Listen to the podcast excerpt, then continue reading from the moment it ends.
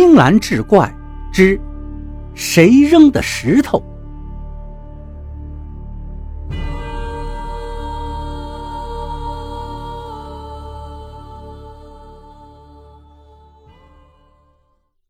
何老汉这一阵子太闹心了。他是个孤寡老人，心脏不好，失眠的厉害。他住的那栋楼底下。新近有人摆了个烤羊肉串的摊子，摊主叫长醒三。这个人在十八岁时因聚众斗殴出了人命，被判了无期徒刑。后来减了刑，不过等出来的时候也已经三十八岁了。生活没有着落，他瞅着小区马路边这个地方不错，来往的人挺多，就在路边烤羊肉串，摆上几张桌子。录音机开的山响，做开了买卖。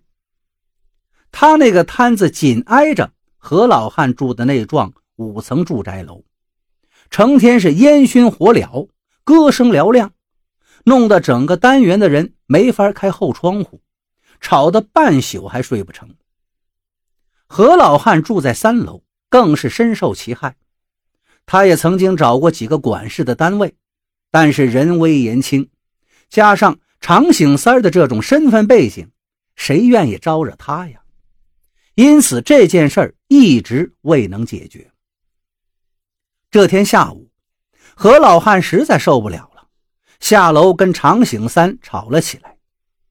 常醒三把何老汉骂了个狗血喷头，何老汉哆哆嗦嗦爬回三楼的家里就气倒了，躺在床上直哼哼。连寻短见的心思都有了。没想到傍晚时分来了个老头，姓李，是何老汉当年的一个工友。退休之后闲着没事就周游列国，来到了这座小城。他知道何老汉是个老光棍，做饭都嫌麻烦，就买好了酒肉，这才登门拜访。一看何老汉躺着，他以为是病了。就关切地询问，何老汉知道对方是个火爆脾气，没跟他说。但是等到一瓶黄河大曲下肚，何老汉可憋不住了，竹筒倒豆子，全告诉给了对方。一边说一边委屈的直抹眼泪。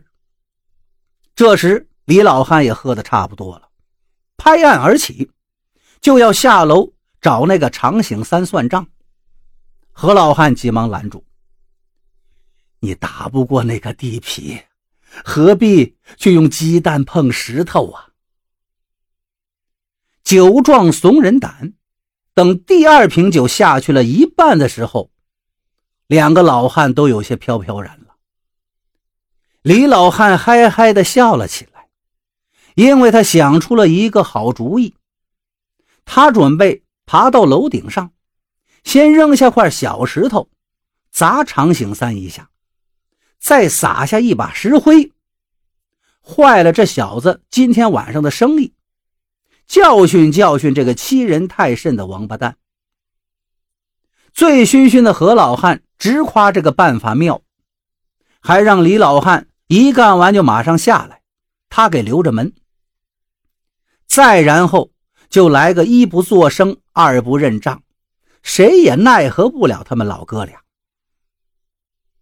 何老汉的阳台上有以前刷墙时剩下的一小段石灰，还有一块半截子红砖。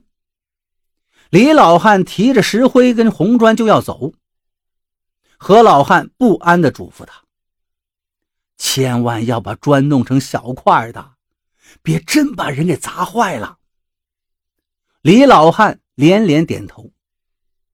李老汉走后，何老汉一直悬着一颗心，扑腾扑腾跳个不停。没一会儿，楼下突然一阵大乱，有人喊叫着：“砸死人啦！快报警啊！”何老汉吓得酒意顿时全没了，他跑到厨房，砰的一下打开后窗，往底下一看呢，只见常醒三倒在地上。一动不动，周围全都是乱喊乱叫的人，炸了营，开了锅一样。无巧不成书，正在这时，新上任的市委李书记在警察局领导的陪同下，检查评估市里的治安状况，正巧途经这里，闻讯立即赶了过来，一边命人把常醒三送医院，一边挨家询问调查，搜查扔石头的嫌犯。何老汉已经听到楼道里有人大声说话了。这个单元五层十户人家都要查，另外还有楼顶。紧接着就有人噔噔噔往上跑了。何老汉只是犹豫了几秒钟，就毅然开了房门，站在楼道里吼道：“不用搜了，长醒三的王八蛋是老子砸的。”话音刚落。立刻有几个警察就围了上来。一个警察打量了一下何老汉，长醒三，是你砸的？何老汉毫不含糊：“是我砸的，我就是要砸死那狗东西。”于是警察带着何老汉下楼了。再说李老汉，刚才他提了石灰和红砖到了楼顶，因为酒喝的有点多了。两腿开始打颤，眼皮也开始打架，再加上今天坐了一天的火车，他的困劲上来了，心里嘀咕着：“干脆我先躺下歇会儿，等一会儿长了精神，我再砸那小子。”谁知往地上一条破席子上一躺，片刻的功夫，已经呼噜呼噜鼾声大作了。楼底下长醒三被砸，警察搜楼，满楼里吵吵嚷嚷，都没把他弄醒。等李老汉这一觉醒来，天都蒙蒙亮了。他走到楼顶，朝下边一看，烤羊肉串的摊子早就不见了。他下到三楼，敲了敲何老汉的屋门，门锁着。对门一位邻居听到声响，开了门道。昨天晚上，何老汉用石头砸死了下面烤羊肉串的那个坏蛋，被警察带走了。李老汉一听，顿时大吃一惊，只觉得头皮发麻。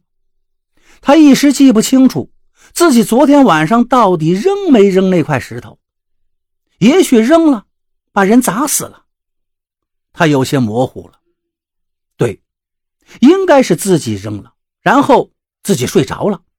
警察来搜查，而何老汉为了保护自己挺身而出，这才被警察带走。